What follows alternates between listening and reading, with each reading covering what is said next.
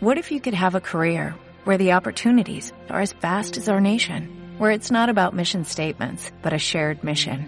At U.S. Customs and Border Protection, we go beyond to protect more than borders, from ship to shore, air to ground, cities to local communities. CBP agents and officers are keeping people safe. Join U.S. Customs and Border Protection and go beyond for something far greater than yourself. Learn more at cbp.gov/careers. Hola, ¿qué tal? Bienvenidas y bienvenidos a esta segunda parte de los aprendizajes que hemos tenido en la tercera temporada. Si es la primera vez que nos escuchas, si nos acabas de descubrir, te aconsejamos primero que escuches la primera parte de los aprendizajes, donde hicimos el, el primer resumen de la tercera temporada. Y bienvenido, bienvenida a este canal, a este podcast, esta comunidad de inquietos, de curiosos, eh, en donde queremos eh, compartir el aprendizaje de crecimiento personal y profesional con un podcast semanal. Así que si es la primera vez que nos escuchas, eh, nos hace mucha ilusión que nos hayas descubierto. Muchas gracias.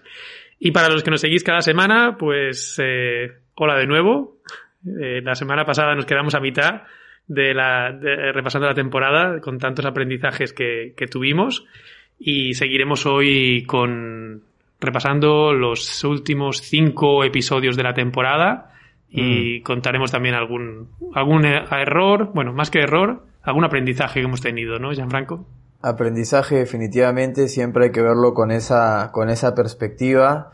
Eh, y también dándole la bienvenida a los que quizás es la primera vez que nos escuchan, que vayan y repasen, estamos ya finalizando la tercera temporada, bueno, ahora estamos en, en el off-season, como lo estamos llamando, entonces tenemos más de 30 entrevistas a profesionales referentes eh, de distintos sectores, ¿no? Eh, no solo el sector de hospitalidad y turismo, a, pesar de que, de que nos llamamos hospitalidad emprendedora, hemos abierto un poco el abanico porque nos gusta traer a, a profesionales referentes, personas que nos inspiran, eh, no solo a emprender, sino simplemente a desarrollarnos, ¿no? A desarrollarnos de manera profesional, de manera personal.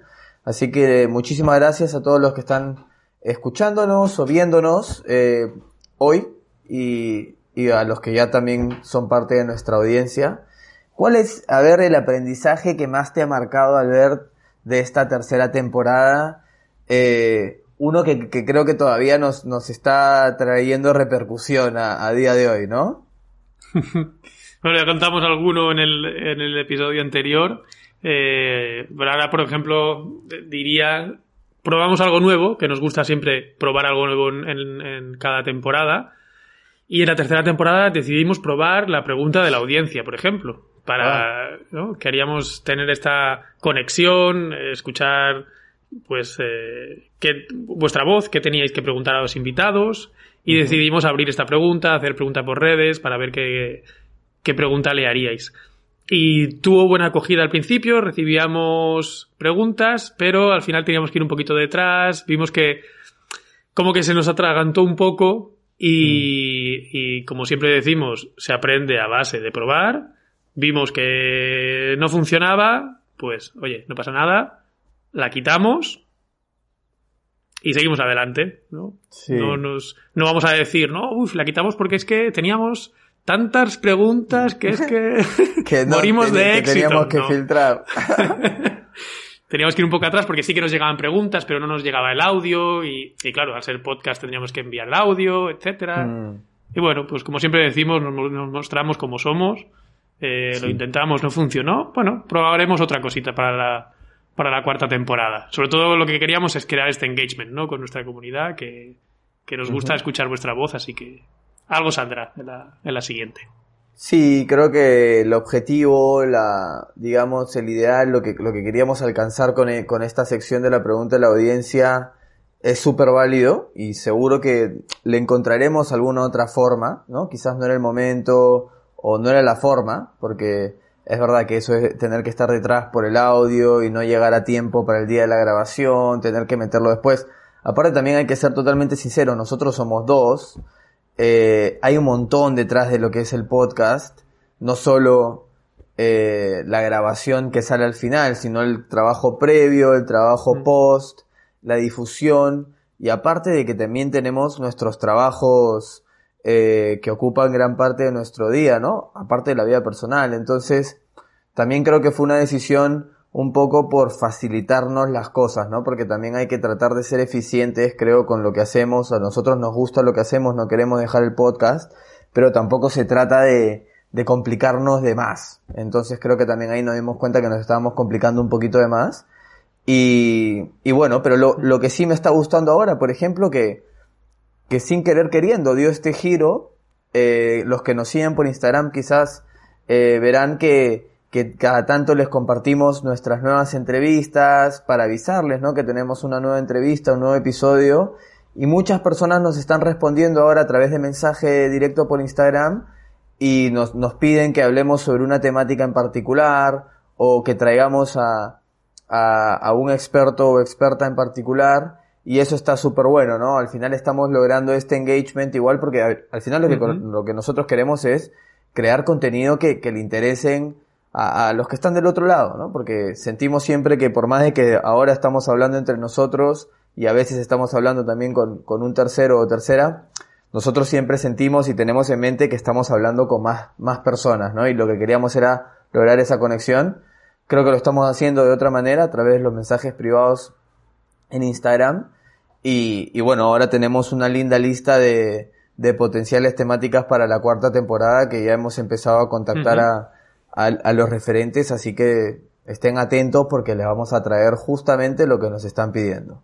Ex exactamente, sí, sí. Uh -huh. Hemos escuchado las la temáticas que queríais oír y, y, hablaremos sobre ello y en la siguiente temporada.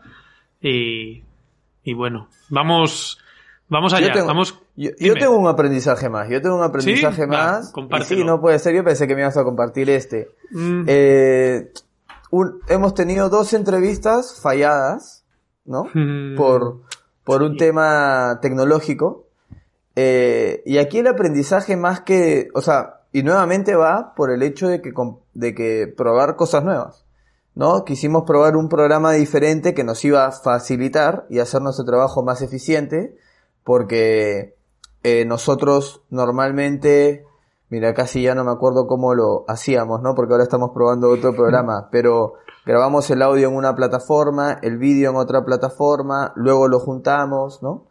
y quisimos probar esta nueva plataforma, que en verdad no era nueva, sino un nue una nueva versión de una plataforma que ya estábamos utilizando, que juntaba vídeo y audio, uh -huh. y, y, perdimos dos, entre dos, una entrevista por completo, la otra Perdimos la pudimos rescatar. Una por completo, una que se quedó solo las preguntas finales y sí. un poco más. Y, y luego dos más. que nos quedamos casi sin vídeo, solo se guardó el audio, se, se, salvó el audio, algún audio se salvó pero de mala calidad, que ya pedimos disculpas cuando sacamos aquel episodio porque la calidad no era la que queríamos. Es verdad, con Jorge pero... y con Ana, ¿no? Ana, sí. Pero bueno, al final es lo que dices, son aprendizajes, hay que, hay que probar y gracias a, a ese aprendizaje, pues estamos ahora grabando con un programa nuevo en el que nos conseguimos una calidad de audio mejor, que espero que, uh -huh. que, se note, también una grabación más y una edición más fácil, que como decías antes, todo lo que hay detrás, ahora que, que está de moda ponerse tantos nombres, nos podríamos poner que somos los los co-creadores, co-CEOs, marketing manager, el distribución, el CCO, CFO, eh, CMO, toda la, todas, las siglas, todas las siglas que le quieras poner. Así que. Y fans, número uno también. Y fans. Sí, definitivamente. Y, y, ahí básicamente mi recomendación, mi sugerencia, mi consejo para las personas que, que emprenden o que prueban cosas nuevas o que quieren hacer algo diferente. Por ejemplo, en nuestro caso, ¿no? Nosotros invitamos a personas para esta entrevista y también nos sabe muy mal tener que repetir una entrevista por un error nuestro. Y nuestro error, porque esta vez sí es un error nuestro, fue no probar primero entre nosotros una pregrabación, uh -huh. por decirlo así, que no vaya al aire, ¿no? Sino una, una, entre, una falsa entrevista para probar esta nueva, nueva versión. Nuevamente que creo que no lo hicimos porque era un programa que ya utilizamos, que había lanzado una nueva versión, entonces como el programa en sí ya no funcionaba bien, eh, supusimos que la nueva versión no iba a darnos ningún problema. Y ahí sí está el error. O sea, si vamos a probar un nuevo programa, eh, en la tecnología al final nos facilita un montón de cosas, pero cuando falla, nos arruina. Y, y ahí eso es lo que yo he aprendido. Algún programa nuevo, mejor primero hacer unas pruebas antes de casarte, digamos, con él. Eh, porque, por ejemplo, una entrevista que perdimos por completo es la entrevista con Mauricio Badía, el CEO de Hanun. Eh, que bueno, sí, por suerte, Mauricio es una persona súper accesible, eh, que ha accedido a, a, repetir, digamos, nuevamente la conversación con nosotros, aunque estoy seguro que nos va a llevar por, por lugares nuevos, porque yo ya tengo sí. preguntas nuevas para hacerle, eh, y que la vamos a hacer en Clubhouse el 7 de abril. 7. O sea, la, para mí, para nosotros que estamos grabando hoy es la próxima semana, ¿no? A las cinco y media de la tarde. Cinco y media, el 7 de abril en Clubhouse, sí. Dejaremos aquí la, en las notas del episodio el link para, uh -huh. para conectar y si alguien te, no está en Clubhouse y necesita invitación, pues nos puede contactar, contactar también eh, a través del email de hospitalidatemprendedora.gmail.com o sí, de las sí, redes sí. sociales, arroba hospitalidatemprendedora y allí le daremos, le daremos los detalles. Pero como dices, menos eh, gracias a Mauri, a Maurici, que la verdad que nos dio una, un episodio increíble, o sea, es una pena porque el valor que nos dio es brutal, eh, con todo lo que él sabe, con el proyecto de Hanun que, que ha montado desde cero. Eh, es una pena que se perdiera esa grabación y, y, y, ha accedido a hacerlo otra vez ahora en Clubhouse para, para conseguir esa, también esa interacción con la comunidad, ¿no? Para que quien quiera pueda estar y preguntarle. O sea, quien quiera estar en Clubhouse podéis preguntarle directamente a Eso. Maurici, que ya digo, es alguien con el que vais a aprender mucho. Nosotros lo hicimos y, y Eso lo bueno. Va, va a gustar. Eso lo bueno de hacerlo en Clubhouse nuevamente es que vamos a tratar de lograr ese objetivo que, que tanto estamos buscando, ¿no? La interacción con la audiencia y lo vamos a trasladar a esta nueva plataforma, vamos a grabar de todos modos en Clubhouse, pero los que se conecten tendrán la oportunidad de subir al escenario, como se dice en Clubhouse, y, y hacerle sus preguntas a Mauricio, a nosotros, comentarios, siempre que sea dentro del respeto, todo será bienvenido, así que los esperamos cinco y media hora de España, muy importante sí. porque tenemos audiencia también en Latinoamérica, en Centroamérica, así que cinco y media hora de España el miércoles 7, ya tienen ahí el link en la descripción de este mismo episodio. Ahora sí, disculpa mi interrupción, pasamos si quieres a... Nos habíamos quedado analizando, bueno, analizando, reflexionando, ¿no? Reflexionando un poco sobre lo aprendido en la tercera temporada y ahora nos tocaría hablar del episodio con Christian Corban, que justamente episodio, eh? estábamos hablando de Christian así eh, antes de conectar, ¿no? Eh, porque Christian, la verdad que es un crack.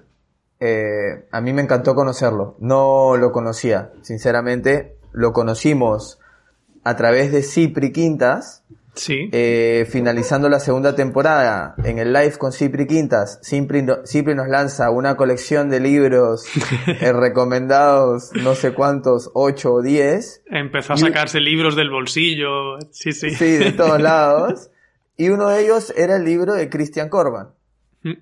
Eh, y ahí fue como, como, bueno, empezamos a investigar quién era, vimos que también tenía un podcast, que es súper abierto, o sea, comparte muchísimo valor, eh, grat gratis, ¿no? O sea, tiene un grupo de Telegram también que, en el cual tú estás ahí al ver, ¿no? A ver también. si nos quieres comentar uh -huh. un poco más, a ver de qué se habla en ese grupo. Y, que... y bueno, la verdad que nos encantó tenerlo, ¿no? Sí, sí, nos gustó mucho tenerlo y además fue un episodio, primero fue el episodio que... Más largo. El más largo, que... Pero, pero porque tenía que ser así, es decir, porque en ningún momento Mm, teníamos esa, esa, sensación y era tanto el, el, valor que nos aportaba y el conocimiento que nos dio que es que a la que miramos el reloj decimos, pero si es que ha pasado ya una hora y cuarto y seguimos aquí, queremos seguir eh, yeah. aprendiendo de él y si hubiera sido por nosotros creo que hubiéramos estado tres horas grabando. Porque yeah, se y tenía por que, también, por suerte. Porque se tenía que ir a Onda Cero, si no me equivoco, tenía después de nosotros una entrevista en Onda Cero, en directo. Es verdad y se tenía que ir. Pero es que si no, hubiéramos estado, eh, la verdad que, que, que, horas con él. Eh, si no habéis escuchado la entrevista, recuperarla porque tiene mucho valor y además, eh, primero, tiene, a mí me gustó mucho una historia personal sí. de la que se aprende que él entró en bancarrota, él quebró, él, como dice, tuvo que pedirle 50 euros a un amigo para comprar pañales para su hija eh, y lo contó de una manera de, mm, primero, desde el corazón, que se, sabía, se, se notaba que era algo, eh, pues, que te lo cuenta natural, como él lo vivió, eh, no para darte pena, no para, para ponerse en el, en el, centro de pobrecito lo que le pasó, sino para que se, se extraiga un aprendizaje de, de, eso. Y yo creo que fue algo, algo brutal de todas las veces, a mí me, me llegó sobre todo esa actitud de que pase lo que pase, lo vuelve a intentar. Y lo vuelve a intentar. Y ya puede estar en la, en la quiebra que lo va a seguir intentando. Y al final esa constancia tiene éxito y con los proyectos que tiene ahora, eh, la verdad que, que ya nos, nos, estuvo contando que le va genial. Además que es un tío súper curioso y tiene, toca muchos palos. Eh, en el grupo mm. de Telegram que tú comentabas, eh, está especializado en, en inversiones, eh, es fanático de las cripto, criptomonedas, está también ahí analizando criptomonedas, em, con bolsa, emprendimiento. La verdad que es que toca tantas cosas con tanto valor que fue, fue un auténtico lujo tenerlo, tenerle en el, en el, en el episodio. Sí, la verdad que sí. Aparte, como dices tú, su historia personal conecta un montón. Eh, no sé, creo si es algo cultural quizás, pero no aquí en, en España y en Latinoamérica, pero es difícil para alguien reconocer un, una uh -huh. bancarrota sí. eh, y hacerlo con tal naturalidad eh, y con tanta franqueza como lo hace Christian. Eh, recuerdo que él dijo que en un principio obviamente le echas culpa a los demás, ¿no? Culpa al, al, cliente que no le pagó, que creo que eran no sé cuántos mil o no sé cuánto, era un uh -huh. número estratosférico. Que le terminó mil puede ser o puede algo ser, así, sí. que le terminó debiendo Sí, este sí. cliente que como él había comprado cosas por adelantado para cubrir esta obra, porque era en construcción, en la época me imagino de la crisis de la inmobiliaria, pues, ¿no? Si mal no recuerdo. Uh -huh. Sí. Eh, que luego él, después de un, un, tiempo, dijo que le tomó un par de años, se dio cuenta que al final la culpa era, había sido de él, ¿no? O sea, ¿cuál, ¿cuándo es ese momento en que realmente te das cuenta de que la culpa de tus decisiones es realmente tuya? Y, y qué empoderador es eso al final. Sí, puede ser doloroso decir, la culpa es mía, el error fue mío, pero al final también creo yo que es muy empoderador porque dices, bueno, está en mis manos no volver a hacerlo, está en mis manos darle vuelta a esta situación, no está en las manos de los demás.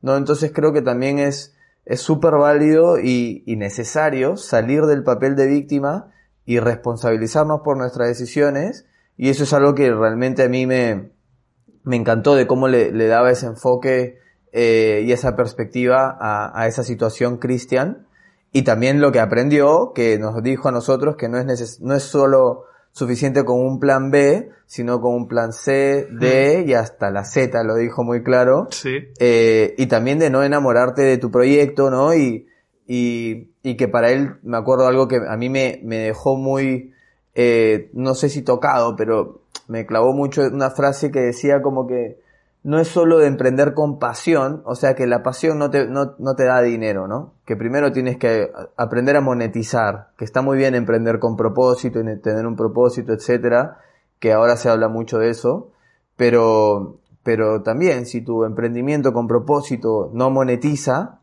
eh, ¿de qué sirve, no? Uh -huh. Es más un hobby, eh, y sí. quizás hasta un hobby que te cuesta. Entonces, eso también hay que ser muy realista en ese sentido, y, y, creo que Cristian, con esa sinceridad, con esa, esa manera de ser tan directo, tan alemán quizás también, por más de que creo que vive en España hace muchísimos años, eh, me, me, gustó, eh, me gustó su manera, la verdad, de comunicar. Y luego lo he, lo he, lo he seguido, estuvo en un, en un webinar con Juan Merodio, con Jaime y con eh, Cipri, Cipri. ¿no? Uh -huh. Los cuatro, y que nosotros hemos tenido el lujazo de tener a los cuatro en, en nuestro podcast. Sí. Y, y, la verdad que, que, es un tipo genial y estoy seguro que para un, eh, un una edición de, de recuerdos de, de, reinvitados estará en la lista, ¿no? Mm, y tanto. Los cuatro que has mencionado estarían ahí directos, ¿eh? ¿eh? En la cabeza de cartel. Lo que has comentado de, de que de, se responsabilizó que es, que fue algo sobre lo que pensé varios días después de la entrevista, me hizo reflexionar eh, mucho. Fue el momento ese de que si alguien te deja de pagar y él llegara a la conclusión de que el fallo fue, o sea, la culpa fue mía. Bueno, no culpa, la responsabilidad. La mm. responsabilidad fue mía. ¿Cómo puedes pensar que si alguien no te paga, la responsabilidad fue tuya? Y él decía, porque yo le di la opción de que no me pagara, es decir, de emitir un pagaré, que me pagara más adelante. Entonces, yo fui el responsable de darle esa opción y a partir de ahí, pues, mm, al final no me pagó, etcétera. Pero yo creo que es, un signo de, madurez, de una inteligencia emocional y un desarrollo tan grande de poder decir, es responsabilidad mía.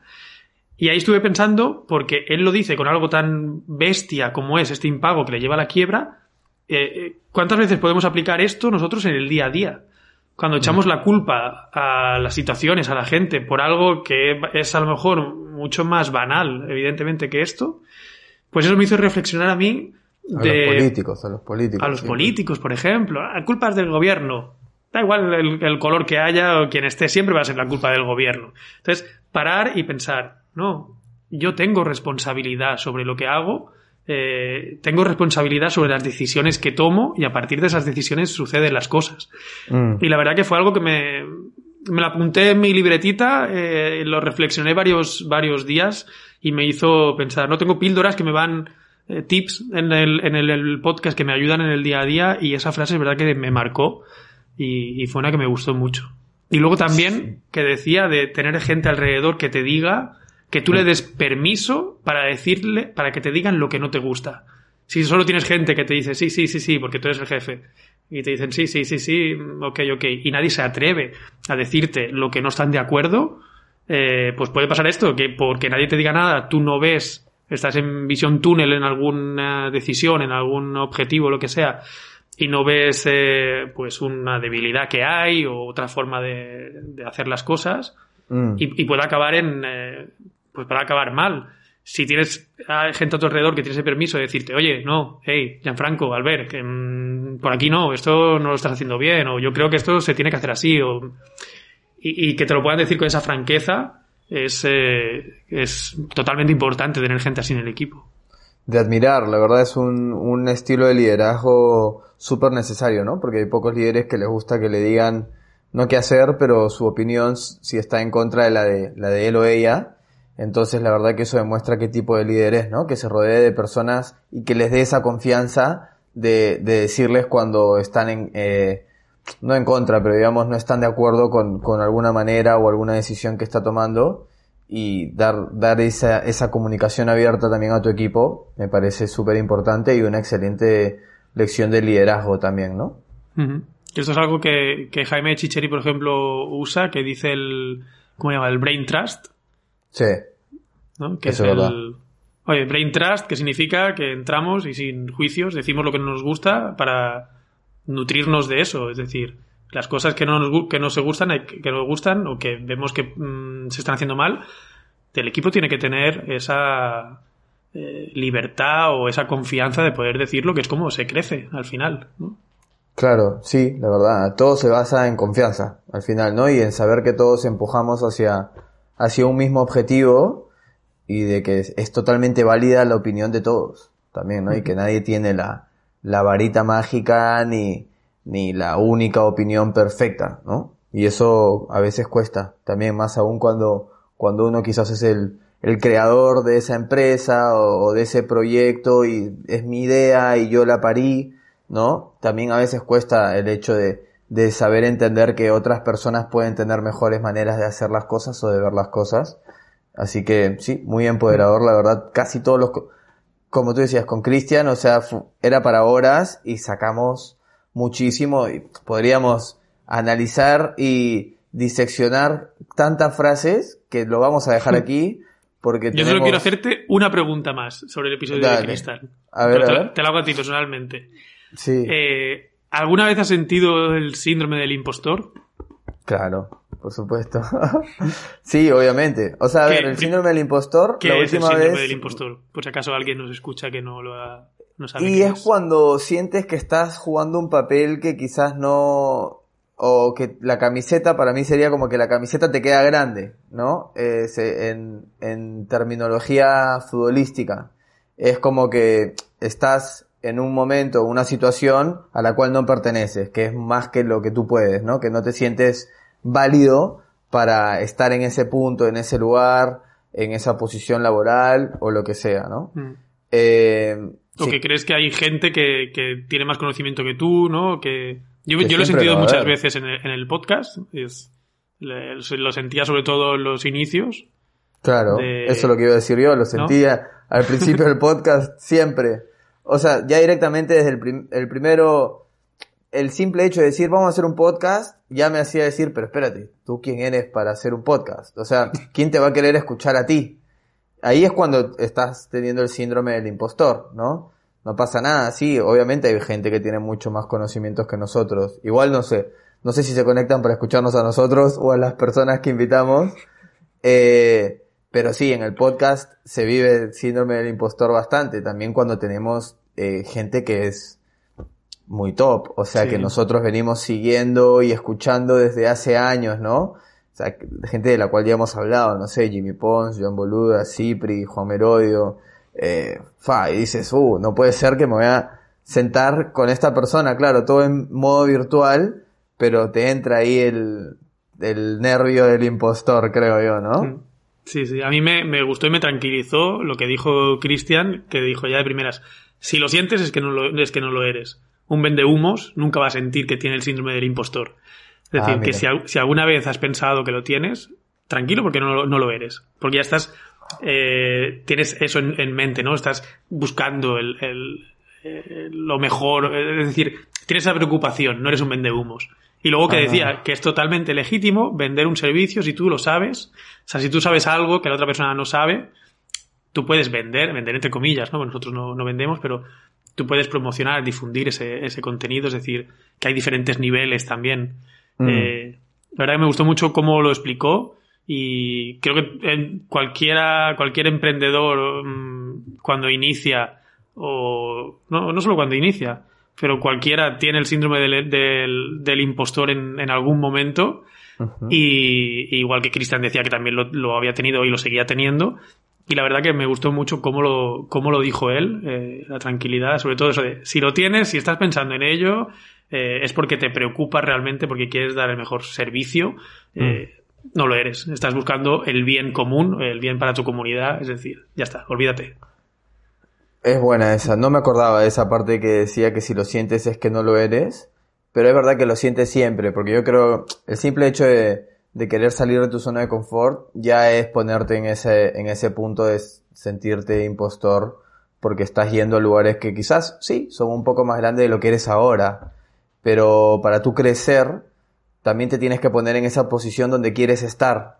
Entonces creo que es totalmente válido ser impostor, y lo digo entre comillas, eh, porque sí, hay, hay que crecer, ¿no? Y si, si no nos ponemos en situaciones incómodas, yo creo que no crecemos, ¿no? Si no estamos siempre ahí.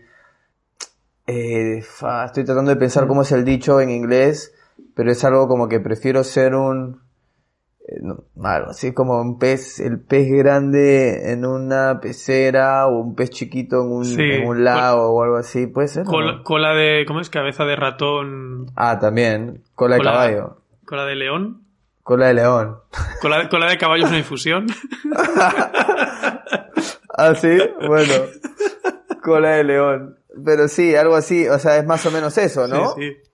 Entonces, sí, yo creo que es totalmente válido sentirse así y, es un signo de crecimiento y bueno, ya si, Sí. si tú lo dices así, es como que si ya tienes esa conciencia, entonces por lo menos no estás tratando de engañar a nadie. Si te estás engañando, primero engañarte a ti mismo ya, ya empezamos mal, ¿no? Entonces si estás siendo consciente de eso es porque estás, estás por el buen camino.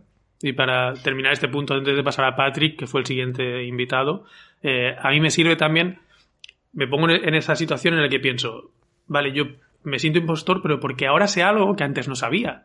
Si yo paro y analizo, vale, eh, estoy hablando sobre un tema que sobre el que no soy el mayor experto, pero llevo unos meses aprendiendo, estudiando, formándome, etcétera, y tengo una base sólida. Si yo ahora me paro, eh, echo la vista atrás y miro seis meses atrás, por ejemplo, eh, el Albert hace seis meses atrás escucharía al Albert de ahora, por ejemplo, y diría, eh, hostia, este contenido me está haciendo crecer, lo escucharía yo, aprendería, me suscribiría a lo que estoy diciendo. Pues sí, porque hace seis meses, para mí, ese contenido era nuevo y era lo que necesitaba. Es decir, que hay diferentes niveles que no todo el mundo puede, eh, bueno, todo el mundo no es que nadie puede eh, aprender ya a nivel experto, ¿no? Hay que aprender poquito a poco. Entonces es el punto de parar, echar la vista atrás y decir, es que ahora lo veo normal, pero porque ya lo domino, porque he aprendido, porque he dedicado horas, porque lo he, me lo he trabajado. Pero cuando yo estaba en el otro, en otro nivel, pues esto sí que me servía de referencia y no lo veía como algo impostor. Mm. Importante, buena manera de verlo. A mí me, me, ha servido, me ha servido mucho. Me gusta, me gusta. Y bueno, hilando entonces, hablando también del tema dinero, porque eh, Cristian también es, eh, habla mucho sobre inversiones, ¿no? Bueno, tú dices que estás en un grupo de Telegram donde habla acerca de criptomonedas y tal. Y nuestro, nuestro siguiente invitado, que lo has mencionado, Patrick, Patrick Silicon, también alemán, ¿no? Coincidencia. Sí, es verdad. pura coincidencia. Casualidad, sí, sí. Sí, eh, alemán que, que vive en, en, Barcelona, en este caso. Y, y, bueno, con él hablamos acerca de finanzas personales eh, y nuestra relación con el dinero, ¿no? ¿Qué, qué aprendiste tú en, en, ese, en ese episodio, en esa conversación? Eh, aprendí personalmente que era el momento de sentarme y establecer objetivos a nivel de finanzas personales. Eh, en ese episodio se lo dije a Patrick, incluso, digo, Patrick, consejo para gente como yo, que si gano más, gasto más, si gano menos, gasto menos. Eh, casi, casi, siempre he sido así eh, y, y, nunca me había establecido objetivos a corto, medio, largo plazo a nivel del dinero, ¿no? La relación que tenía con el dinero no era, no sé si decir sana, o más que sana, era. Eh, tenía muchas creencias limitantes. Tenía, y lo digo en pasado porque es algo que, sobre todo desde el episodio de Patrick, lo he ido trabajando mucho y, el, el, cambio ha sido bastante, bastante heavy, o sea, he notado un cambio bastante grande. Y entonces me sirvió eso para replantearme mis creencias como decía él, ¿vemos el dinero como algo bueno o como algo malo? ¿no? ¿Qué relación tengo con el dinero? Porque al final es, eh, vemos muchas veces el dinero como, o nos han puesto esa visión del dinero como que en las películas, ¿no? En, en, la, cultura de que el, rico es alguien malo, perverso, o si mm. alguien se ha hecho rico es a base de, mm, de corrupción o de cosas ilegales. Eh, como que, no está bien, ¿no? Hacerse rico, vas a tener esa parte mala. Que es algo que también, que habla mucho Borja Vilaseca, por cierto, que he escuchado algunas conferencias suyas sobre, sobre eso y también. Relación con el dinero. Me ayudó. Mm. Y me ha hecho replantearlo, replanteármelo y la verdad que establecer objetivos y estoy ahí dedicándole un poquito de tiempo a mi, a mi inversión, a mis finanzas personales para ponerlas al día. Clave, me parece clave también aparte porque a veces eh, nos metemos en proyectos profesionales y si y también es una buena manera de ver de cómo elegir socios o socias, creo yo, es ver cómo manejan sus finanzas personales, ¿no? Hasta donde te puedas meter, claro, no vas a poder ponerte a investigar sus finanzas personales muy profundamente, pero si alguien no sabe llevar sus finanzas personales de manera adecuada, ¿cómo va a llevar las finanzas de, de, la, de la empresa, ¿no? Eh, y eso, eso a mí me pasó hace muchísimo tiempo, o sea, en un proyecto que hoy en día no consideraría una empresa, pero que era un proyecto que generaba dinero.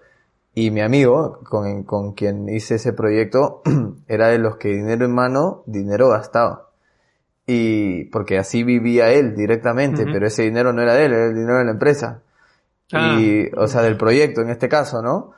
era, pero que era dinero que estaba cobrando él y él ya lo utilizaba para sus cosas porque ya lo veía en su bolsillo y pensaba que era, y llegábamos a fin de mes y era como que tocaba repartir el dinero y a él siempre le faltaba o tenía que deber un tema. Y, y es clave, o sea, si no tienes tus finanzas personales eh, bien estructuradas, con objetivos claros, también creo que es, es muy importante eso, ponernos objetivos, ¿no? no solo de inversión, sino también de ahorro. Eh, y, y, hay una frase que, que Patrick eh, compartió, que creo que dijo que una de sus mentoras eh, le, había, le había dicho en, en un momento que era, ¿hasta, cuándo, ¿hasta cuándo quieres aplazar tu propia felicidad? ¿No? Sí. Y esa es una pregunta que te haces y dices, ¿verdad? ¿Por qué? O sea, es como cuando te tomamos decisiones relacionadas al dinero y es, ¿qué prefiero? El, la, ¿cómo se dice? La satisfacción inmediata de la hora o el ahorro para una felicidad mayor más adelante, ¿no? Y, y saber sopesar esas dos decisiones, eh, que es creo que la respuesta que te dio él en, en cuanto a lo tuyo, ¿no? De que no, no ahorrabas, eh, y es, bueno, piensa bien, ¿qué prefieres, no? El, la satisfacción de la hora, el comprarte eso ahora, el gastarte el dinero ahora en X, que también, si, si te hace feliz y te da eh, la satisfacción que necesitas, pues está bien, está perfecto, ¿no? O sea, nadie juzga, ¿no? Pero que también pongas en la balanza el qué pasaría si es que invierto este dinero o lo ahorro o me lo guardo para X proyecto o para comprarme un terreno, una casa, etcétera, ¿no? Entonces, el, el, eso, el saber que esa pregunta me encantó, el eso, ¿hasta cuándo quieres aplazar tu propia felicidad? Esa frase fue la que me hizo el clic, la que me hizo el, el, cambio ahí de, claro, es que tiene razón y, ahí es el momento de, de ponernos eh, manos a la obra y empezar a, eso, a sentarnos, a hacer objetivos. Que a nivel de objetivos él ponía un símil muy claro, que es, vale, tú puedes eh, ir de, pues, por ejemplo, desde Barcelona a Girona, que decía él, ¿no? El ejemplo. Que voy en, en coche, que si voy en coche es hora y media. Eh, o puedo ir en avión. Si voy en avión, pues voy a tardar un, horas, porque voy a tener que ir a otro sitio, hacer escala, cambiar, porque está tan cerca que no hay conexión de avión. Sin embargo, para ir a otro destino voy a coger el avión en vez de un coche. Es decir, si voy a hacer un objetivo, si voy a invertir, ¿no? Me pongo un objetivo, ¿qué quiero hacer? Y, a, y sabiendo eso, voy a elegir una manera de invertir o otra. Voy a elegir claro. una, inver, una, inversión a, a, pues, con algo más eh, variable, algo con más riesgos, algo más eh, seguro, etcétera, etcétera. Pero la verdad que fue un capítulo muy necesario, sobre todo porque creo que no hay, eh, que ya hemos hablado varias veces y lo hablamos en el episodio, que no, no hay esta educación que es algo que mm. falta en la educación, que nos eduquen sobre finanzas personales. Que poco a poco se va será? haciendo un poquito más hincapié, pero no quieren. Habría, que, habría ¿no? que preguntarnos, ¿por qué será que no nos educan? Más que, está bien, está claro que no lo hacen, pero ¿por qué será? ¿No? No nos quieren libres tampoco en ese sentido. Claro, la libertad financiera, o sea, ¿qué, qué pasaría si todos fuésemos li libres financieramente, no? Sí. Eh, ¿cómo? Tengo, tengo por aquí a, Manolo, a Manolo, mi perro, que la ha salido, mascota en, del programa. ha salido en algún episodio que me está reclamando. Esto de, Dice, eh, de no me vas a meter casa. en el episodio de reflexiones, no puede ser. Aquí estamos Eh, nosotros también. Sí, grande Manolo. Este, que así, claro, digamos, una de las ataduras mayores en las cuales la gente siempre está complicándose y, y también dicen, o sea, es como que el dinero es el causante de todos los, los malestares, ¿no? Eh, divorcios por dinero, etcétera, muchas cosas por dinero.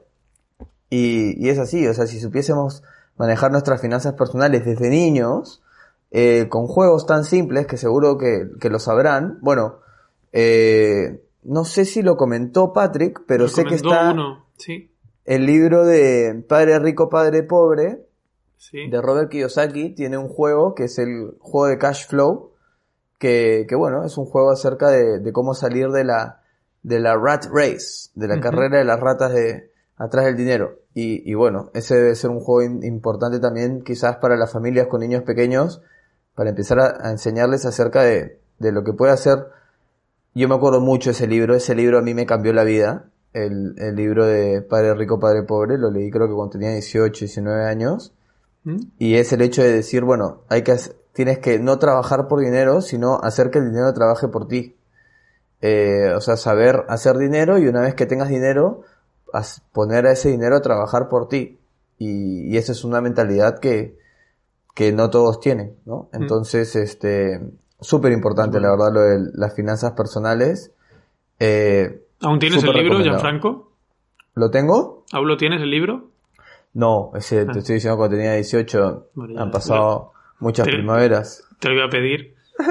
No, lo leí en inglés. Lo te- lo o tengo sea, viví en lista- en Estados lista. Unidos. Ah, vale. Lo tengo en la lista ahí pendiente para...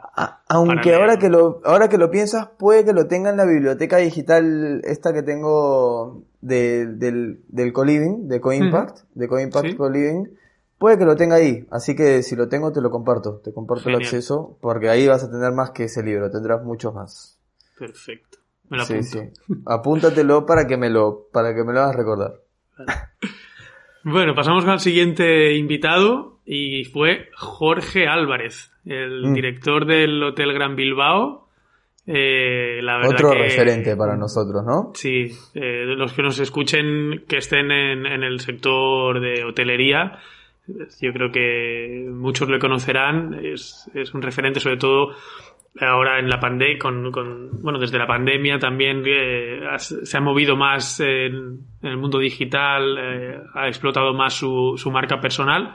Como nos decía, la marca personal asociada a la marca del, del hotel, Del en este caso, de la empresa, ¿no? Que es un, eh, es una sinergia, es un win-win. Mm, Si potencia la marca personal eh, de ambos, pues es una es enriquecer tanto a la empresa como, como al individuo. Una Sí. charla que, que fue, la verdad que me encantó. También nos quedamos hablando con él un rato fuera de, de antena, que nos contó un poquito el nuevo proyecto que quería sacar, que no sé cómo lo tendrá, pero sí, yo creo que quedará poquito a lo mejor para que lo para Sí. que lo ponga, lo, echa- lo saque a la luz. no lo he Eh, visto todavía publicado eso eh Mm, no- pero sí bu- bu- excelente líder la verdad eh, muy buenas la- las, digamos, los consejos que compartió y, y cómo también compartió parte de su historia personal, lo cual también me gustó mucho de cómo el proceso del coaching llevó a él primero como, bueno, algo que lo hizo personalmente, ¿no? el coaching y cómo él también se tuvo que, digamos, creo que lo hizo con, con el símil de pelar una cebolla, ¿no? De sacarse esas capas y él también tuvo que, que sacarse ahí un, un peso personal de encima, ¿no? Y, y luego cómo llevó el coaching hacia su equipo de trabajo eh, en el Hotel Gran Bilbao, ¿no? Hacia el equipo de recepción. O creo que primero empezó con, lo- con los mandos directivos, ¿puede ser? Con mandos intermedios empezó, sí. Ah, sí, con Sí, mandos intermedios para que luego, luego este, ir canalizándolo hacia el resto del equipo. Y una excelente manera para alinear objetivos personales, eh, lograr una cohesión de equipo también. Y, y creo, me parece que ese estilo de liderazgo, eh, un liderazgo que, conecta de una manera más emocional también con, con, con el equipo, es el liderazgo que necesitamos hoy en día, ¿no? No, no solo en los hoteles o, en el sector eh, turístico, sino en general.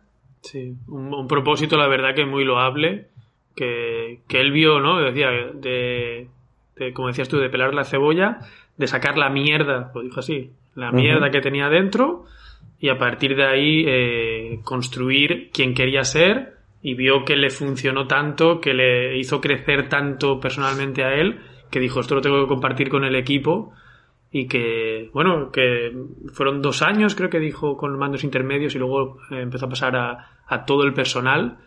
y, y son esas historias que te demuestran con hechos que se puede decir, ¿no? Porque es el liderazgo, el estilo, estilos de liderazgo, eh, lo importante que es invertir en personas, etcétera, etcétera. Muchas veces escuchamos esto y se puede y podemos pensar pues que bueno es únicamente para quedar bien porque es lo que toca ahora no que nos centramos en personas También. y él demostraba cómo eh, no solo es un es algo loable algo eh, diría sin ánimo de lucro de invertir en, realmente en las personas sino que es que además lo que generan son resultados. O sea que es una inversión real. Eh, la persona va a estar mejor personalmente eso lo va- le va a hacer estar mejor profesionalmente y eso va a repercutir en que va a generar más ingresos. Ponía el ejemplo de que llegaron al número uno en TripAdvisor y eso te hace generar unos ingresos que no los tienes si estás en otra posición, eh, te hace implicarte más, con lo cual vas a generar más upselling. Al final es toda una rueda eh, que empieza invirtiendo en las personas y yo creo que es, que es algo que tanto tú como yo estamos muy enfocados también y que, que para mí, al menos personalmente, es el futuro, eh, y hablo en el sector, que es del que domino, del que llevo casi 15 años.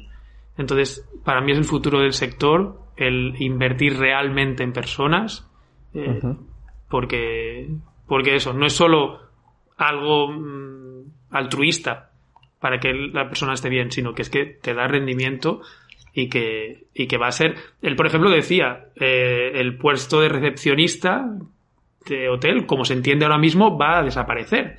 Que es algo que Jimmy Pons también dijo, que es algo que eh, estoy bastante de acuerdo, que yo con el equipo, por ejemplo, también eh, hablo sobre, sobre ello, que al final todos seremos comerciales, que lo que, hacemos, lo que haremos será generar experiencias al cliente.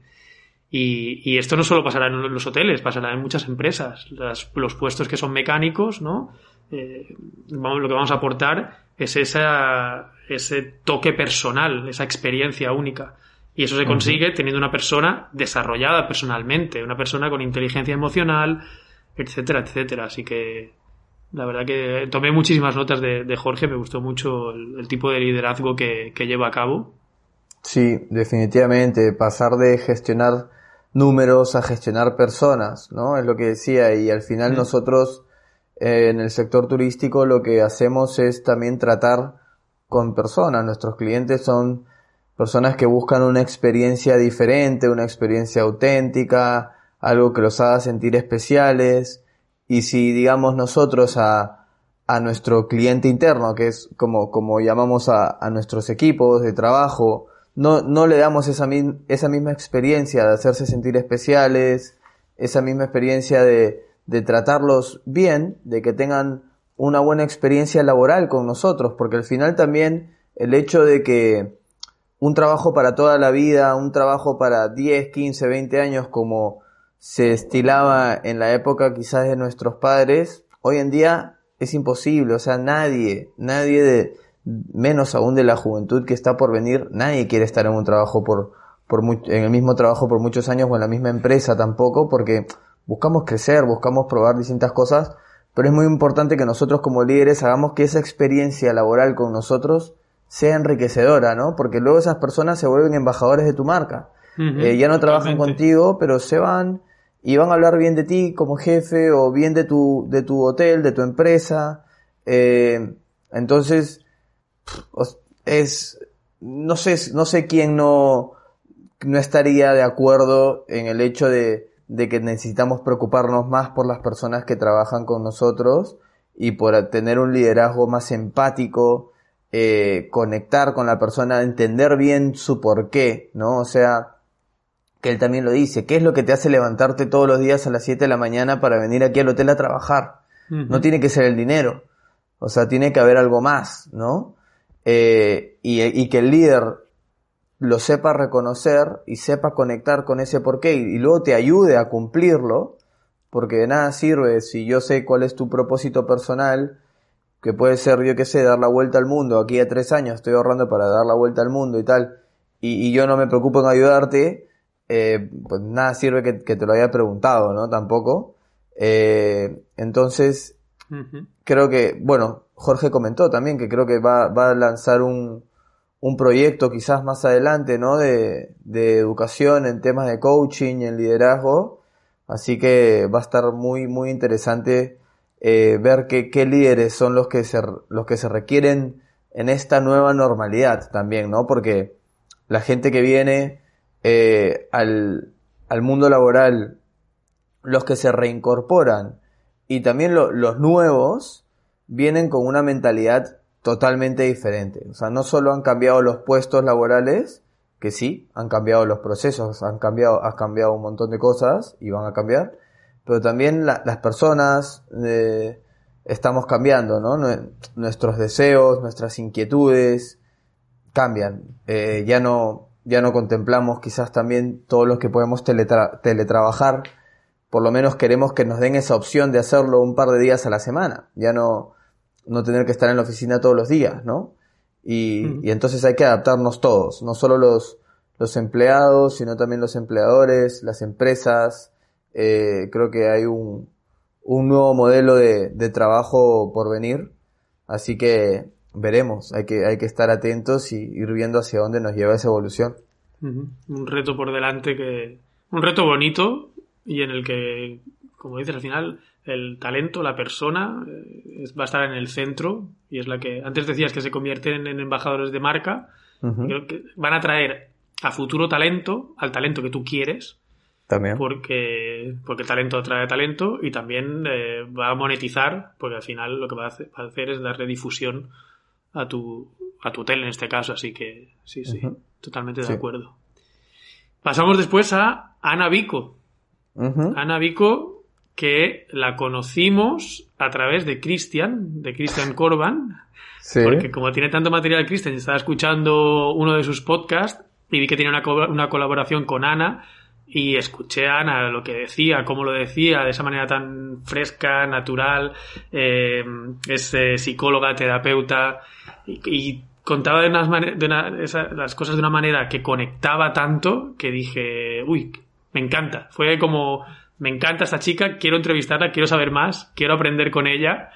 Y, y fue, la verdad, un episodio mm, de desarrollo personal, de autoconocimiento, eh, muy grande que nos dejó muchísimos consejos, eh, cosas para hacer en el día a día, cosas para hacer para sentirnos mejor, para analizarnos, para analizar nuestras emociones.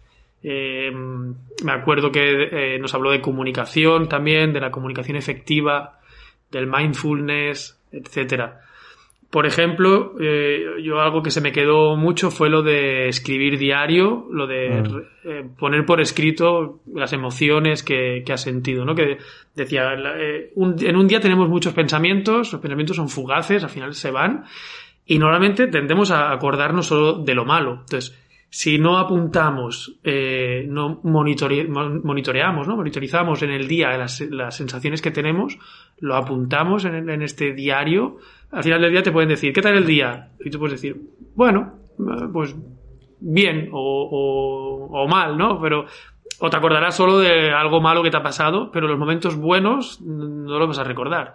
Y, o no vas a saber por qué te sentías de tal manera eh, por algo en concreto que luego si lo pones por escrito vas a ver que tiene un patrón. Oye, pues cada vez que pasa esto me siento eh, deprimido o me siento estresado o me siento X. Entonces, si lo pones por escrito y lo ves, eh, analizas y le pones, eh, buscas una solución, ¿no?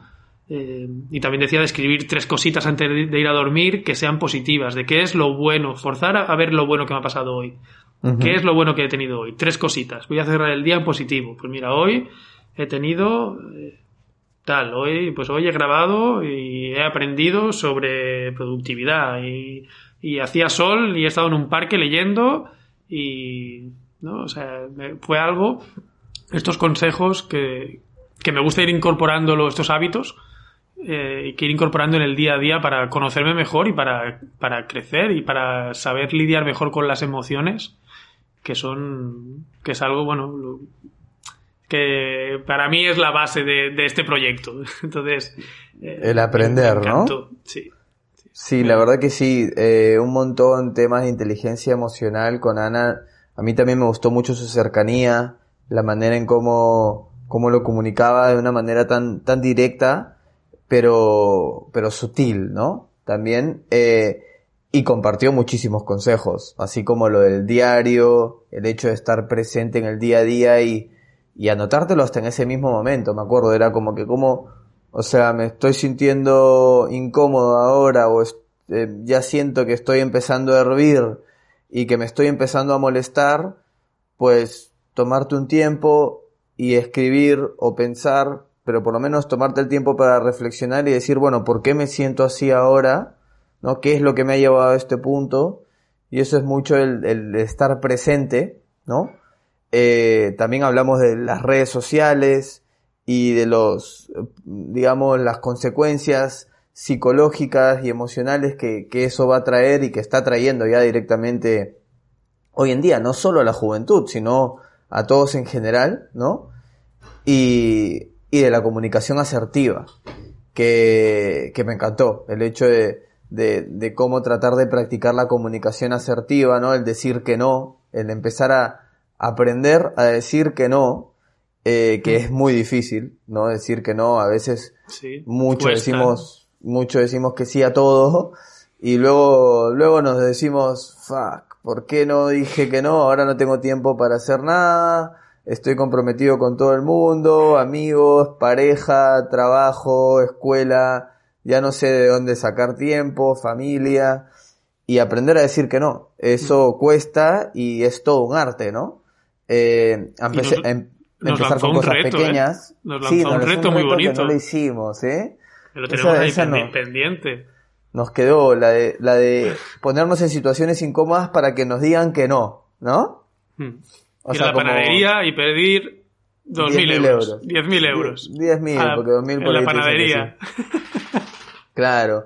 O sea, ponerte en situaciones incómodas para, para, para practicar el, el aceptación al rechazo, ¿no? Que también es algo que cuando probamos cosas nuevas, cuando emprendemos, cuando salimos de nuestra zona de confort, un poco yendo del mismo hilo de lo que venimos hablando, ¿no? Eh, hay que, hay que saber aceptar el rechazo, el hecho de que nos van a decir que no, no se nos van a abrir todas las puertas de par en par desde el día uno, ¿no? Más aún cuando somos nuevos, quizás cuando recién estamos llegando al sector o, o a ese nuevo nivel. Entonces, desde ya, ponerte en situaciones totalmente banales en tu día a día, eh, que sabes que te van a decir que no, pero igual ir con toda sinceridad, franqueza y, y de manera respetuosa, obviamente, por favor, si a los que vayan a, practicar este, este ejercicio, eh, y, y me parece, me parece genial, genial, la verdad. Es más, te- me acuerdo que te dije enseguida cuando, cuando terminamos esa entrevista, hey, tenemos que hacer ese ejercicio del decir que no y grabarlo para compartirlo en stories. Así que ahora ya te lo digo en, en vivo y en directo, en grabación, para que quede eh, la accountability aquí con la audiencia. La presión del Sí. directo. Vamos No, a hacer el, que- el trabajo del rechazo, aunque nosotros ya nos han rechazado, ¿eh?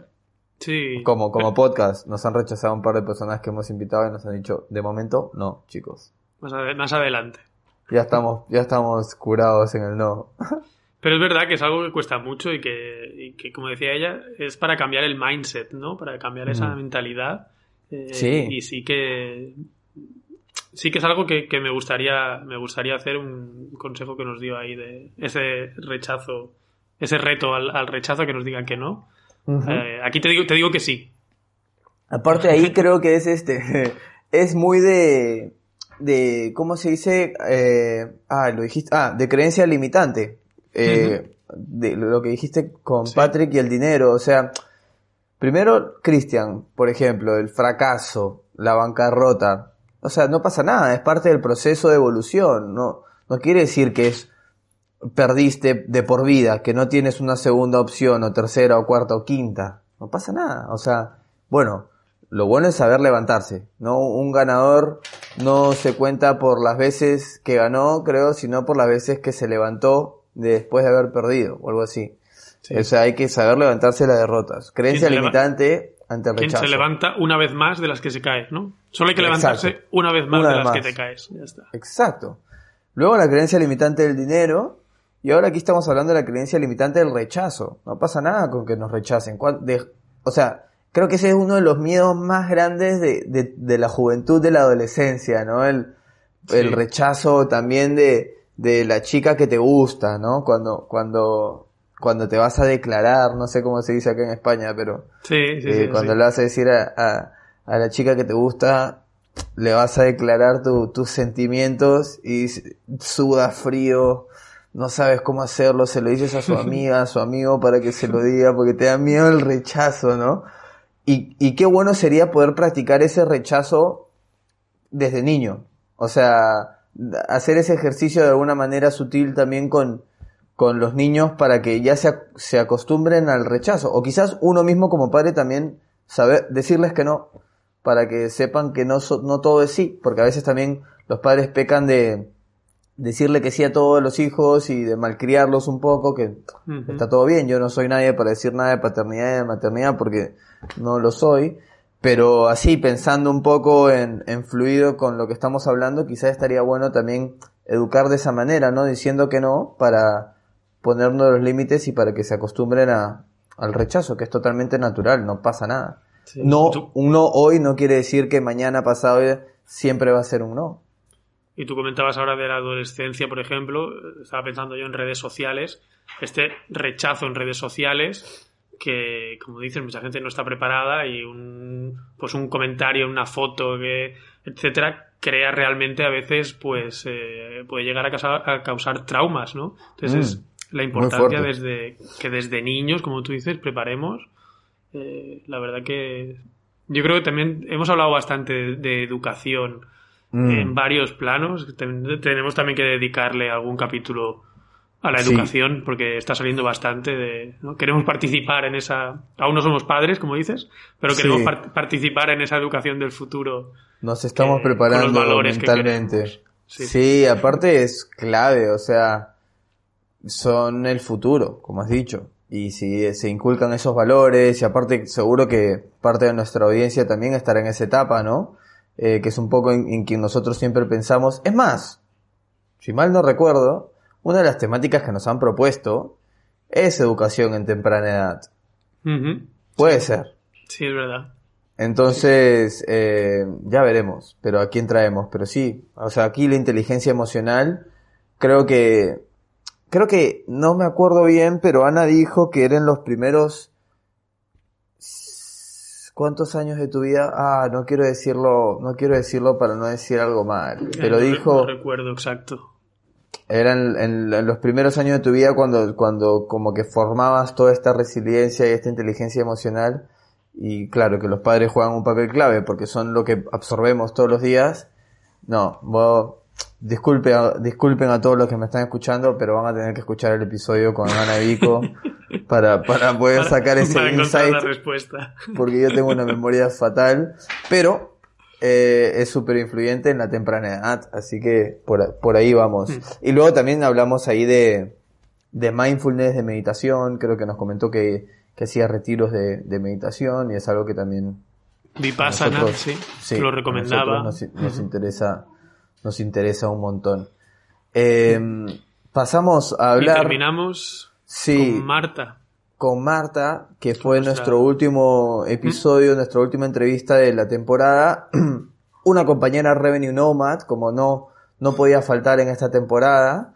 Eh, y con quien hablamos acerca de marketing experiencial, pero también especialmente acerca de su experiencia emprendiendo en pandemia, ¿no? Porque ella empezó su proyecto durante la pandemia, su proyecto de marca personal, en marketing turístico, en marketing experiencial.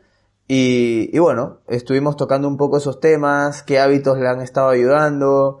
Eh, creo que también hablamos un poco del síndrome de impostor, porque bueno, ella misma, eh, o sea, no sé si lo hablamos, pero ahora recuerdo, o sea, se sentía una impostora. Ella misma estaba sintiendo el síndrome del impostor durante la entrevista, ¿no? Y, y, y es muy loco como todo al final va, va relacionado sin querer queriendo. Eh, y estuvo súper interesante, la verdad, la charla con Marta.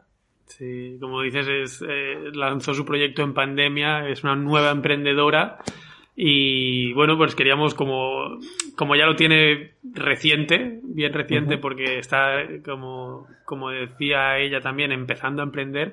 Pues Lanzándose una piscina semi vacía, ¿no? Sí, porque más en esta época enfocada en el mundo de hotelería, de turismo, eh, hay que ser valiente para, para, hacerlo y ser emprendedora y, y, ella lo ha hecho. Y bueno, pues con ella repasamos un poquito cómo es ¿no? esos primeros pasos de emprender, de, de, lanzarse, los hábitos que ha ido aprendiendo también. Eh, nos comentaba pues cómo iba aprendiendo a, a, balancear ese, esa relación entre la vida personal y la vida profesional, ¿no? De ponerse alarmas en el móvil para desconectar, es decir, trabajo hasta aquí y ahora cambio y ya está, porque si no, como es tu pasión al final y es algo tuyo, no, no pones límite, que eso es algo que tú también dices muchas veces que, que tienes ya tu proyecto emprendedor en, en marcha desde hace un tiempo, en, el que, en el que dices que hay que poner un, un límite porque si no podrías trabajar las 24 horas del día, ¿no? Al final es lo que te, lo que te apasiona y, y hay que buscar ese, ese balance para, para ser productivo. Hablamos de métodos de productividad también. Sí. Eh, de verdad que bastantes hábitos que, que ella está poniendo en marcha en este, en este proyecto que sirven para quien quiera emprender o quien esté emprendiendo o con ganas de empezar ese, ese proyecto, ¿no? Sí, sí, sí, creo que dejó bastantes consejitos también de cosas que, que le están sirviendo en esta etapa inicial, ¿no? Como tú dices, el hecho de, o que, o que ella ha captado de otros trabajos y que los está también ahora utilizando en, en, su proyecto personal, ¿no? El hecho de trabajar en productividad, herramientas como Trello, eh, Slack para la comunicación, también creo que lo, que lo comentó. y, y sí, me encantó el hecho porque, como tú dices, yo resueno mucho con eso y es que te pasa todo, te sigue pasando siempre no solo luego en tu proyecto de emprendimiento, sino por ejemplo nos pasa a veces también con el podcast. Eh, nos quedamos hablando, nos quedamos trabajando temas del podcast y, y hay un momento en que hay que cortar, pero nos gusta tanto, ahora estamos pensando en nuevas series o nuevas nuevos formatos de episodios para la cuarta temporada, estamos dándole vueltas a un montón de cosas nuevas y claro, el tiempo vuela y hay que saber cortar. Y eso es algo que le pasa a, todo, a toda persona que emprende en un proyecto en etapas iniciales, que a veces no sabe separar eso y, y, luego pueden sufrir tus relaciones personales, eh, con amigos, con familia, con pareja. Y ahí también yo, víctima de, de mis propias decisiones, responsabilizándome, número uno ahí aprendiendo de Cristian, víctima de mis propias de mis propias decisiones eh, una relación en pareja, por ejemplo, que tuve, eh, sufrí un montón, sufrimos un montón, digamos, porque fue en un momento en que yo estaba trabajando por cuenta ajena, empezando mi proyecto, Suite Accommodations, el cual ahora es mi único proyecto, digamos, bueno, único, digamos, mi proyecto principal, y estaba compaginando los dos, entonces... Único no, porque tienes, tienes muchos. Unos cuantos, sí. Pero bueno, es el, proyecto madre. Es el proyecto madre. Y, y claro, compagina eso. Y aparte era un, los dos eran el sector alojamientos, los dos eran atención al cliente, 24 horas, dos teléfonos, tal, más una pareja. Mm. Y no, no, no, no, no fue a buen puerto esa pareja, digamos, ¿no? Pero no fue por eso. Pero digo como que, eh, no, yo fue culpa mía no saber poner los límites y ahí sí me acuerdo que Marta comentó eso, de ponerse alarmas, también del hecho de aprender de que nosotros al emprender tenemos el control de nuestro tiempo y de que podemos cortar un miércoles, que no necesariamente tiene que ser un sábado o un domingo, ¿no? Y por decir, bueno, me doy esos premios pequeños durante la semana, también que me gustó ese consejo de Marta, decir, bueno, me premio, me voy al cine si me gusta el cine o, o o lo que sea que te guste, ¿no? Me tomo un helado, lo que sea, pero darte esos pequeños premios durante la semana también como para mantener tu motivación, que a veces como, como seres humanos a veces estamos arriba, a veces estamos abajo emocionalmente y cuando, cuando tú eres el jefe, el líder o la líder del proyecto, no al que le toca empujar el carro eres a ti, entonces tienes que estar siempre motivado para hacerlo, aunque también hay que, hay que saber respetarse los días malos, ¿no? Eh, que eso lo comentó Jorge, de saber respetarse nuestro, nuestros días malos, no pasa nada. Eso me gustó de Jorge también. Sí, no pasa nada, no hay que estar siempre a tope, siempre arriba. Y quizás esos días malos son los días que te tienes que premiar, ¿no? O sea, ya vengo trabajando a full toda la semana, hoy no me siento bien, pues hoy me voy al cine, hoy me tomo un helado y no pasa nada, porque también muchas veces pensamos que si no estamos atentos al teléfono, no estamos atentos al email, se va a derrumbar todo. y luego no pasa nada. El mundo sigue. El mundo, sigue, sí. Entonces hay que, hay que aprender a, buscar un balance que es muy difícil, obviamente, pero creo que la experiencia eh, y los retos de la vida un poco, ¿no? El, el hecho de desbalancearte cada tanto te ayuda, te ayuda a encontrarlo. Mm. Y, y, también me gustó, me gustó esa, esa sinceridad también de Marta de, de, compartir esos, esos pequeños obstáculos o retos personales del emprender, que seguro que cualquier persona que nos está escuchando y, y que está emprendiendo o lo ha hecho, eh, puede, puede sentirse totalmente identificada. Por ahí en ese balance me viene, me viene a la, a la cabeza una frase del segundo episodio de la primera temporada, cuando recién empezábamos, Wow, qué memoria. Con Francesc, con Francesc González de, ah, Net Revenue, que hablamos también un poquito de, la, de ese balance de vida y, fue una de las frases estas que me quedan marcadas, que él decía, si, si aunque el día tuviera 40 horas, tú le podrías dedicar 40 horas al trabajo, que el trabajo no acaba, no, nunca acabaría. Siempre va a haber algo que Siempre habría algo. Entonces, Ujú. si no es por horas, es saber poner un límite de, oye, hasta aquí, porque mi vida personal merece la pena. Y Ujú. es algo que, que a mí también me cuesta, y, y eso que yo tengo el trabajo por cuenta ajena, eh, tengo otros proyectos, como el podcast que estábamos- hemos hablado, ¿no? De todo el trabajo que hay detrás también. Y a veces, eh, pues también me cuesta poner ese límite porque me apasiona eh, hacer el podcast, me apasiona poder compartir, difundir con gente, tener este, compartir este camino de aprendizaje. Y, Sí. y también ha habido, pues, a veces, ¿no? Que es un poco, oye, que te tiran un poco de la oreja de, hay que poner también un poco de límite, ¿no? Y Hay que poner de tu parte también- en la casa también, ¿no? también de priorizar, es decir, tener Sí. claro, ¿no? Tener esa visión global de decir qué, qué es lo que realmente importa Mm. priorizar un poco y, y establecer esa línea que es difícil. eh, pero bueno, lo importante es saber, ¿no? Empe- empezar sabiendo que esa línea existe, que la tienes que poner y una vez que sabes que tienes que hacerlo, pues ya empezará ese, ese baile, ¿no? De, como una cuerda, yo tiro de aquí, tú tiras de allí, pero siempre buscando un equilibrio y, sabiendo que, que hay que ponerlo. Me gusta eso de saber priorizar qué es lo que realmente importa, también que quizás va de la mano con la pregunta de la felicidad, ¿no? ¿Hasta cuándo quieres aplazar tu felicidad? O sea, ¿qué es lo que realmente me va a hacer feliz? Porque al final, ¿cuál es nuestro objetivo en la vida, no? Ser felices, hacer felices a los demás, no dañar a nadie en el camino. Y, y creo que quizás también con esa balanza, pode- o sea, con, sí, con esa balanza podemos también sopesar nuestras, nuestras decisiones. Y a mí hay algo también que me pasa mucho cuando, cuando, cuando emprendes o cuando estás haciendo proyectos en general y, y se, te, se te vienen momentos por ahí difíciles, retos, obstáculos, tal. O a veces parecen que son difíciles y uno también se hace la bola con cosas que, que no son nada, pero en ese momento para ti es una ola enorme, un tsunami, es decir, como que esto que está pasando ahora va a importar de acá a cinco años. Va a importar, capaz que no, Mm. no importa nada. Entonces, si no va a importar de acá a cinco años, ¿para qué te tardas? No tardes ni cinco minutos en, en, en eso ahora, si de acá a cinco años no va a importar, ¿no? Entonces también es como que cinco años, da igual esa temporalidad que le pongas, pero es un poco lo que se trata es de la perspectiva, ¿no? De salir de esa situación de pequeñita del momento y decir, veámoslo con perspectiva, ¿realmente importa? Mm. No, o sí, no sé, ya ahí verás, ¿no? Pero hay que, sí, es eso, es priorizar y utilizar el ejercicio que, que puedas para, para poder identificar las cosas que realmente importan y que son realmente importantes para ti como persona, que al final somos personas antes que profesionales, ¿no? Mm. Muy buena esa, porque es verdad que a veces eh, estás obcecado en ese momento y parece que es lo más importante del mundo y, oye, párate, eh, míralo, míralo desde arriba, relativízalo, que a lo mejor no es tan importante, así que... Párate, que quiere decir tiempo muerto, ¿no? Tiempo Ahí David. Hill. Bueno, David bien, bien.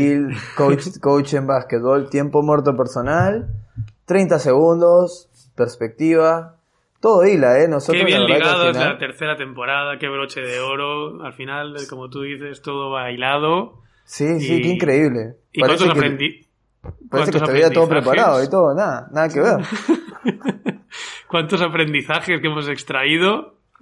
Que espero que, que, bueno, que tú si estás ahí al otro lado de, de los auriculares y tienes otros aprendizajes que a lo mejor nosotros no hemos destacado, pues compártenoslo. Estaremos también eh, Sí. encantados de, de compartirlo. Estos son los nuestros, los que hemos creído que, bueno, los que más nos han impactado personalmente, con las ideas que más nos hemos quedado.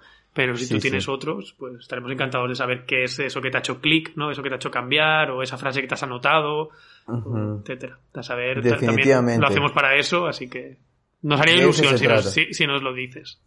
Sí, sí, sí, de eso se trata, de, compartir el aprendizaje, así que sí, compártanos eh, por redes sociales, por email, hospitalidademprendedora.gmail.com, ¿no? Es nuestro email, si quieren escribirnos. Y en redes sociales estamos en Twitter, arroba emprendepodcast, y en Facebook, Instagram y LinkedIn como Hospitalidad Emprendedora. En Instagram, arroba Hospitalidad Emprendedora. Eh, para cerrar esta, esta conversación, esta charla de hoy entre nosotros y también la manera en cómo cerramos nuestros eh, episodios es haciendo cinco preguntas, ¿no? Y una de esas preguntas es de los hábitos, ¿no? Los hábitos que, que les han eh, hecho, digamos, un gran cambio en positivo a nuestros invitados. Y así que también vamos a compartir esos hábitos que más se han repetido para, para la gente que por ahí no ha podido escuchar todos los, los episodios y están, están escuchándonos ahora como, como un buen recap. Eh, así que vamos a decir uno cada uno de, de, los que nos, de los que tenemos, que son tres, los más repetidos, ¿no me parece? Uh -huh. eh, sí. Uno era la constancia, el hecho de ser constante, que va muy de la mano también, no sé por qué sigo, pero es, me encanta hacer conexiones. El rechazo, ¿no? Te dicen que no, pero hay que buscar, hay que ser constante. Entonces, uh -huh. la constancia nos lleva a, al éxito. ¿Qué más? ¿Cuál otro hábito te queda a ti? Sí, la constancia fue, lo dijeron Jimmy, Jimmy Pons, David y, uh -huh. y Jorge. Eh, coincidieron en que la constancia es el hábito de los que más le han hecho crecer.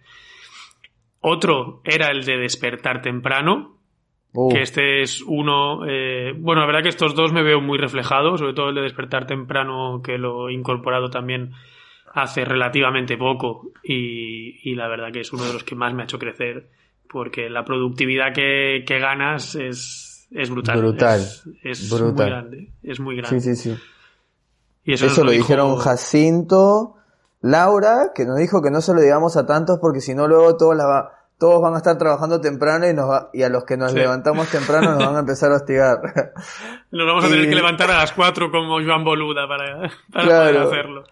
Y Joan, y Joan, que claro, siendo un tipo tan productivo, no me esperaba, no me esperaba menos. Despertarse temprano fue algo que, que también mencionó él, ¿no? ¿Y cuál era la tercera? ¿Tú la sabes? Yo la sé. Yo la sé, pero no la voy a decir. Qué malo. Yo la, no la voy a decir porque vamos a, vamos a hacer que las, las personas que nos están escuchando y que han escuchado el, el, la mayoría de la temporada participen. No sé, mira, habíamos hablado antes de libros. Voy a dar acceso, así como te voy a dar acceso a ti, ¿Mm? a la biblioteca digital, vamos a dar acceso a la biblioteca digital a todas las personas. No da igual cuántas respondan, porque aquí no, no pasa nada, hay que compartir es vivir. Eh, que nos digan cuál es ese otro hábito que más se ha repetido, ¿no? Eh, no sé, si quieres dar una pista, da una pista porque si no está complicado, ¿no? Yo creo que no es tan difícil, ¿eh? Se ha mencionado no, no. mucho, hemos hablado incluso de nosotros mismos que también lo hacemos, he contado yo mi experiencia poniendo en práctica este hábito. Es verdad, eh, lo hemos hablado regular, sí, sí, son, sí, sí. Son tres, despertar temprano, constancia, constancia y y el otro que si nos lo dices, también redes sociales, email, llámanos si tienes nuestro teléfono, WhatsApp, como tú quieras. Escríbenos, dinos cuál es ese tercer hábito que es de los más importantes según nuestros invitados del, del podcast. Veremos cuáles, cuáles salen en la cuarta temporada. Eh, y te daremos acceso a una librería digital biblioteca digital que va a continuar evolucionando también con, conforme nos vayan compartiendo libros en formato digital para que tengan entre los que dice Padre Rico, Padre Pobre, eh, El Camino del Artista de Julia Cameron también que está muy bueno. Hay varios libros ahí de, de psicología, de emprendimiento, de gestión, de innovación. Eh, eh, también está el Dilema del Innovador en esa biblioteca que, que es uno de nuestros, de nuestros libros recomendados. Hay sí. muchísimos ahí en ese link. Así que eso, escríbanos. Y con eso vamos a cerrar. Eh, adelantamos algo de lo que viene en la cuarta temporada. Ya hemos hablado de Víctor Ronco, Criptomonedas, uh -huh. que va a ser el primer Arrancamos episodio. Con ese. Sí. Eh, van a haber más, más cositas en el off-season. No, no se despeguen, que tendremos eh, la entrevista con Maurici en Clubhouse la próxima semana. Y un par de, un par de cositas más tendremos ahí también en el off-season, ¿no? Sí, un par de episodios también así diferentes que nos gusta, uh -huh. que nos gusta hacer y probar cosas nuevas. Sí, y luego sí. para la temporada que viene también una novedad, otro proyecto en el que nos embarcamos. Oh, es eh, verdad, es verdad. En este caso enfocado más al, al, al, sector, ¿no? A la hotelería, que es sí. donde, a la hospitalidad, que es donde somos fuertes. Y hacemos un poquito, vamos a colaborar con eHotel Leaders, con la comunidad de Hotel Leaders Community sí. para crear contenido eh, en, en, formato podcast también sobre bueno, pues un poco sobre el liderazgo en la hotelería, en este liderazgo del siglo XXI enfocado en las soft skills. Eh, vamos a, dar un poquito nuestro, nuestra visión, nuestro, nuestro granito de arena para, para llevar esta visión también al, sector. Así que muy, muy contentos de colaborar en este proyecto y definitivamente sobre todo para los que nos escuchéis del sector, pues ya os iremos diciendo. Súper agradecidos por la oportunidad, la verdad, eh, de Rubén y el equipo de Hotel Leaders Community, eh, esta nueva plataforma, esta nueva comunidad eh, que está enfocada en el cliente interno, que también lo hemos hablado aquí, hemos hablado acerca de la importancia con mm. Jorge también de eso, y es creo que una manera más de nosotros querer devolverle algo al sector que tanto nos ha dado, ¿no? Que tanto crecimiento nos ha aportado a nosotros y, y, también de aportar hacia los futuros líderes del sector, ¿no? Y, ver, eh, porque es una plataforma de aprendizaje, herramientas y recursos para, para los equipos de trabajo dentro de lo que es la, el sector. Así que súper felices de participar, estén muy atentos, va a ser un podcast, eh, de momento vamos a tener nosotros un espacio de un podcast mensual, eh, va a ser algo diferente, eh, estamos todavía, digamos, co-creando este espacio, pero ya está confirmado, así que estén muy atentos y iremos, iremos lanzando las novedades, como siempre, en nuestros perfiles en redes sociales. Eh, así que nada, conéctense y, y, y síganos. Perfecto. Pues muchísimas gracias a todos por habernos escuchado esta recapitulación. Esperemos que, que, os haya gustado, que hayáis refrescado aprendizajes de esta temporada, que os haya también hecho recordar los vuestros eh, y, y, al final es, importante también ir, eh, ¿no? como decía Ana, ir escribiendo para refrescar, para saber cómo nos sentimos, las emociones, pues ir escribiendo también lo que hemos aprendido, hacer estos resúmenes para, para refrescar y para ponerlos en, en el día a día. Y nada, gracias. Si nos queréis invitar a un café, que siempre va bien en estas sesiones que hacemos, tenemos una eh, un link, un link ahí en, eh, para Buy Me a Coffee, en el que nos podéis invitar a un café si queréis. Eh, el, mío el mío descafeinado con leche de avena. A mí leche de avena, leche de almendra, con cafeína, por favor. Yo soy de la cafeína. Tú estabas dejando un poco el... Es verdad, ¿no? El café, tú te puedes tomar un té, no pasa nada. Yo descafeinado, no, yo descafeinado. Ah, ok, bien. Pero bueno, como hacemos este, este proyecto eh, sin. Pues de, que sale de, nosotros con la voluntad de compartir y tal, pues estamos encantados. Un café nunca viene mal. Un café viene bien. Sí, sí, sí. Ahora yo me voy a ir a tomar una cerveza porque son las 7 y 40 y tengo que priorizar mi felicidad. Voy a vivir aquí mi, mi, felicidad en familia, que recién estoy mudado, piso nuevo. Así que toca priorizar, cortar. Aprovecha. cortemos por el día de hoy. Muchísimas gracias, como siempre, a todos los que están con nosotros. Eh, gracias a los que nos siguen escribiendo. La verdad, no puedo estar más agradecido. Eh, diría gracias todo el día.